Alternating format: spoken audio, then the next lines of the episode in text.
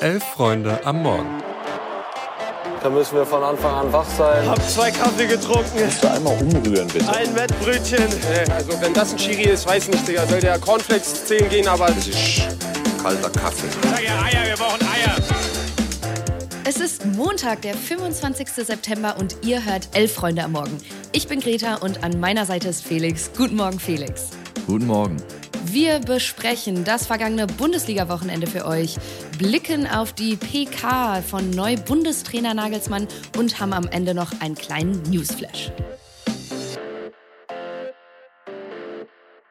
Der fünfte Bundesligaspieltag ist gespielt und es gibt ehrlich gesagt keine großen Überraschungen, aber es ist ein torreicher Spieltag. 26 Tore fallen insgesamt, die meisten davon in München, wo die Bayern mit 7 zu 0 über den VfL Bochum hinwegfegen. Felix, wenn man jetzt keine Zeit zum Gucken hatte, was muss man über diesen Spieltag wissen? Welche Partie war besonders wichtig?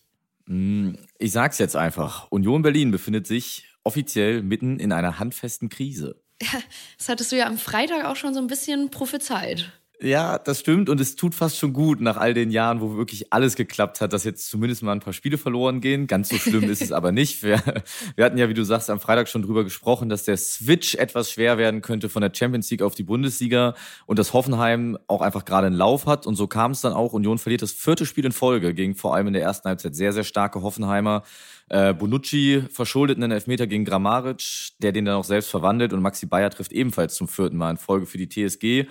Ja, und Union wird dann so ein bisschen mit den eigenen Mitteln geschlagen. Man kann das so sagen. Hoffenheim spielt richtig im Unionsstil, spielt sehr, sehr vertikal nach vorne. So entstehen auch beide Tore mehr oder weniger und ist gleichzeitig hinten sehr, sehr kompakt. John, John Anthony Brooks wird auf jeden Fall in seinen Taschen nach dem Spiel noch Kevin Behrens gefunden haben, als er die ausgepackt hat nach Spielende, weil das war brutal gut und ich würde fast sagen, eigentlich der entscheidende Faktor, warum Union dann auch in der zweiten Halbzeit gar nicht mehr rangekommen ist.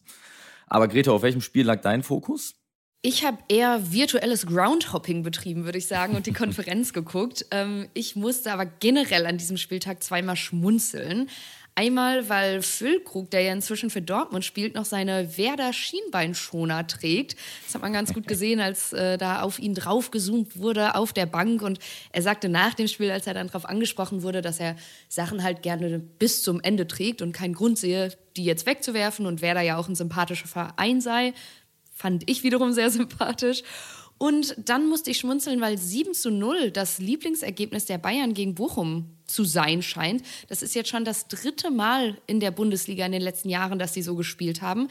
Heißt aber auch, Bochum wird die Klasse halten. Das haben die nämlich direkt danach gepostet und meinten, gute Nachrichten, jedes Mal, wenn wir 7-0 gegen die Bayern verloren haben, sind wir in der Liga geblieben. Also vielleicht auch irgendwie Grund zum Optimismus. Und apropos Klassenerhalt, bei Köln kriselt es jetzt so richtig, kann man glaube ich sagen. Die verlieren gegen Bremen trotz äh, der Führung durch Selke, den Ex-Bremer. Ähm, aber ja, obwohl die erste Halbzeit durchaus dominant war, ist das ein verdienter Werder-Sieg. Und ich habe das Gefühl, bei Köln hat das Ganze so eine Eigendynamik entwickelt und die haben jetzt auch so mhm. richtig, richtig Spielpech. Aber Felix, mit dem Abstiegskampf wiederum hat Stuttgart ja gar nichts zu tun. Nee, Stuttgart gewinnt erneut zu Hause, diesmal 3 zu 1 gegen Darmstadt und auch die sind noch gar nicht so richtig in der Saison beziehungsweise in der Liga angekommen. Passend dazu gab es nach dem Spiel etwas merkwürdige Aussagen, kann man sagen, von Thorsten Lieberknecht. Der hatte nach dem Spiel gesagt, die erste Liga sei eigentlich wie ein Cluburlaub, in den seit 25 oder 30 Jahren immer die gleichen Gesichter fahren würden. Und ab und an kämen eben ein paar neue dazu. Die würden dann angeblich begutachtet, wie die sich dann wohl benehmen. Und Zitat, dann hast du den Barkeeper, der sitzt da im Keller in Köln und der hat auch noch eine Meinung und sagt, pass mal auf, die neuen Gäste sind nicht so ganz, wie wir uns das vorstellen. Also Lieberknecht fühlte sich wohl in den letzten Wochen in der einen oder anderen Situation benachteiligt zur Wahrheit gehört aber auch ein Punkt aus fünf Spielen. Das kommt jetzt nicht nur aus reiner Schiri-Willkür zustande. Das war auch einfach bislang noch nicht gut genug. Nicht in Cluburlaub, aber auf Clubsuche kann sich aber, glaube ich, spätestens im Winter Seru Girassi begeben. Der steht jetzt bei zehn Toren nach fünf Spielen. Ja, und bei einer ordentlichen Kündigungsfrist auf Mietwohnungen von drei Monaten gehe ich mal davon aus, dass da in Stuttgart spätestens heute Morgen eine Kündigung reinkam, um am ersten ersten möglichst flexibel einen neuen Ort sich suchen zu können, wo man denn in Zukunft wohnen wird. Das wird nicht lange dauern, bis da die ersten Angebote reinkommen. VfB-Fans werden es nicht gerne hören, aber ja, so lange wird er wahrscheinlich der Bundesliga nicht mehr erhalten bleiben.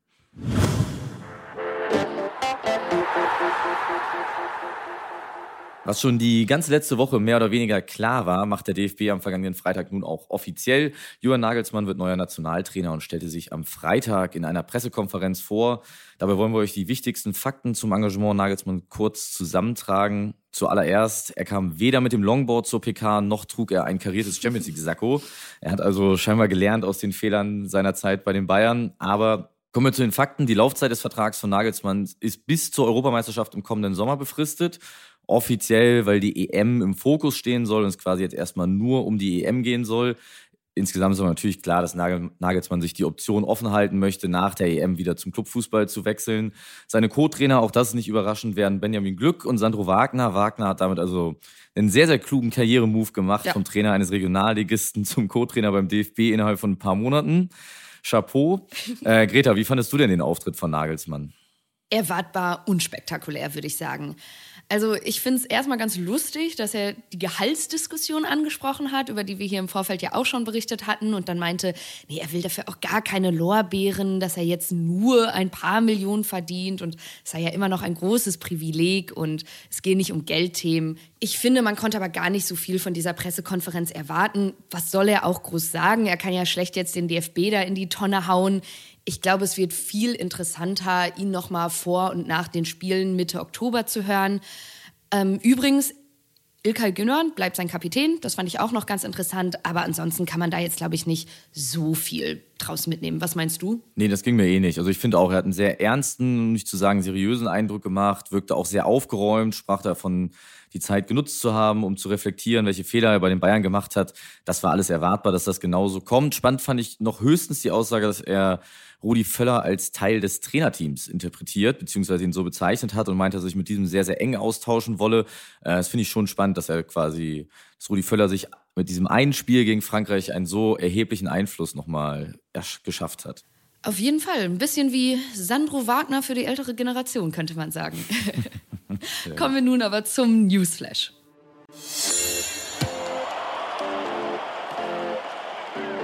Am Freitag haben wir es ja schon angekündigt. Die Stimmung zwischen uns beiden, Felix, war etwas abhängig vom Spiel unserer beiden Lieblingsvereine. Und ich muss dir leider zum Sieg gratulieren. St. Pauli gewinnt 3 zu 1, leider verdient gegen den S04.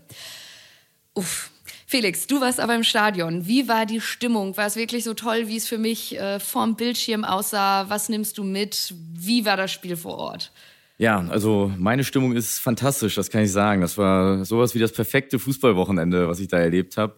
Ähm, das fing schon an, 90 Minuten vor Anpfiff überhaupt waren die, waren die Tribünen komplett voll. Die Stimmung war wirklich lange nicht mehr so gut im Millantor wie bei dem Spiel. Die Ultras St. Pauli haben auch wirklich eine Pyrofackel nacheinander gezündet. Auch die Gegend gerade, auf der ich stand, war super laut. Es gab viele Wechselgesänge zwischen den Tribünen im Stadion. Und dann gab es Sonntagmorgen bei uns in der Kreisliga mit dem Polar Pinguin noch den ersten Saisonsieg. Also es gab schon deutlich weniger entspanntere Starts in die Woche. Das kann ich, kann ich so sagen. Der einzige Wermutstropfen beim Spiel am Samstag war dann noch ein Blocksturm der Schalker während der Ehrenrunde der St. Paulianer, bei dem auch fünf OrdnerInnen verletzt wurden, wie der FC St. Pauli später bekannt gab. Ähm, das war nicht so schön. Aber Greta, bei Schalke ging es dann ja nach dem Spiel nicht nur um das Abrutschen auf Platz 16, was es dann am Ende ja geworden ist, sondern insbesondere auch um ein Interview von Timo Baumgartel. Genau, du sagst es. Also erstmal schwierig, weil Platz 16 vom mhm. erwarteten Lauf in der zweiten Liga ist im Moment gar nichts zu sehen. Und wie du gerade auch schon angesprochen hast, Braungartel am Sky-Mikro, ehrlich, aber unglücklich, würde ich sagen. Er hat äh, ja, seinen Unmut ausgesprochen und den Matchplan von Reis so ein bisschen kritisiert, sagte, dass das schwer umzusetzen sei und dass es immer wieder solche Situationen wie jetzt im Spiel gegen St. Pauli gäbe und ähm, ja, dass die Mannschaft quasi immer wieder da reingeraten würde und nicht so richtig da rauskommt. An sich mögen wir das ja, glaube ich, eigentlich, wenn Spieler so ehrlich mhm. sind und auch mal den Mund aufmachen, ist natürlich in so einer Situation unglücklich, das dachte sich dann auch Schalke, und hat eine interne Strafe ausgesprochen. Und zwar muss Baumgartel nächste Woche mit der U23 trainieren und eine Geldstrafe in unbekannter Höhe bezahlen. In einer Vereinsmitteilung wird er jetzt zitiert, von wegen, was er mit seinen Aussagen ausgelöst habe, war nicht seine Intention und darf einem Spieler wie ihm natürlich nicht passieren. Ja, mal gucken ist natürlich nicht das Beste, dass es da jetzt anscheinend, anscheinend intern etwas Unruhe gibt. Und ich persönlich als Schalke-Fan werde ja auch schon nervös, wenn Reis sagt, er müsse sich jetzt an die eigene Nase fassen. Ja, mal sehen, wie das in den nächsten Wochen weitergeht. Ich sage aber mal so, ich persönlich war schon deutlich entspannter. Aber man kann Timo Baumgartel vielleicht sagen, dass es schon einige andere gab, die wie bei der berühmten Interviewführung von Thorsten Matuschka in die Falle getappt sind. Dementsprechend würde er nicht der Letzte sein. Nein, Spaß beiseite. Wir haben jetzt noch zwei News für euch, die das letzte Wochenende betreffen. Das Nord-London Derby stand gestern auf dem Programm. Arsenal London empfing Tottenham, die ja beide sehr, sehr gut in die Saison gekommen sind. Beide vor der Partie noch ungeschlagen. Logischerweise geht das Ganze dann auch 2 zu 2 aus durch einen Doppelpack von Heung-Min Song und einen von Saka. Heißt aber auch Platz 4 und 5 für die beiden Teams und Liverpool und Brighton und Hove Albion ziehen vorbei auf die Plätze 2 und 3. Manchester City bleibt erwartbar Tabellenführer. Genau, außerdem haben am Wochenende die DFB-Frauen gespielt in der Nations League gegen Dänemark. Da ging es natürlich um die Olympia-Qualifikation, nicht um die EM-Qualifikation, da hatte ich mich am Freitag versprochen. Nichtsdestotrotz, die DFB-Frauen verlieren verdient 2 zu 0 gegen Dänemark. Es geht offensiv ganz gut los, die ersten 20 Minuten sind durchaus stark, aber dann trifft Dänemark, Deutschland verliert den Faden und verliert im Endeffekt verdient mit 2 zu 0. Morgen geht es dann in der Nations League weiter. Da spielt Deutschland gegen Island in Bochum. Und Ajax Amsterdam hat die Zusammenarbeit mit Fußballdirektor Sven Mislintat mit sofortiger Wirkung beendet. Der Vorstand des Vereins betonte, dass die Kündigung unabhängig von der am vergangenen Mittwoch angekündigten Untersuchung durch einen Wirtschaftsprüfer sei. Bei der angesprochenen Untersuchung handelt es sich um einen möglichen Interessenskonflikt beim Transfer von Bruno Sosa vom VfB Stuttgart, also dem ehemaligen Verein von Sven Mislintat, zu Ajax Amsterdam. Der Direktor von Ajax wickelte den Transfer von Bruno Sosa über die Berateragentur AKA Global GmbH BH ab, die wie er an der Firma Matchmatrix GmbH beteiligt ist. Deshalb galt es zu prüfen, ob hier gegebenenfalls ein Interessenskonflikt vorliegen könnte. Dazu gibt es bislang aber keine weiteren Erkenntnisse. Die Kündigung kam jetzt trotzdem schon. Ajax ist nämlich sportlich katastrophal in die Saison gestartet. Das Spiel am gestrigen Sonntag wurde wegen Fanausschreitungen sogar abgebrochen. Sind also mehr als turbulente Tage bei Ajax Amsterdam gerade. Und einen nicht ganz so turbulenten Start in die Woche wünschen wir euch jetzt an diesem Montag und verbleiben noch mit dem Hinweis auf das Themenfrühstück ab 11.45 Uhr, wie immer, hier in diesem Podcast-Feed. Dann wünsche ich dir einen guten Start in die Woche, Felix. Euch natürlich auch. Tschüss. Tschüss.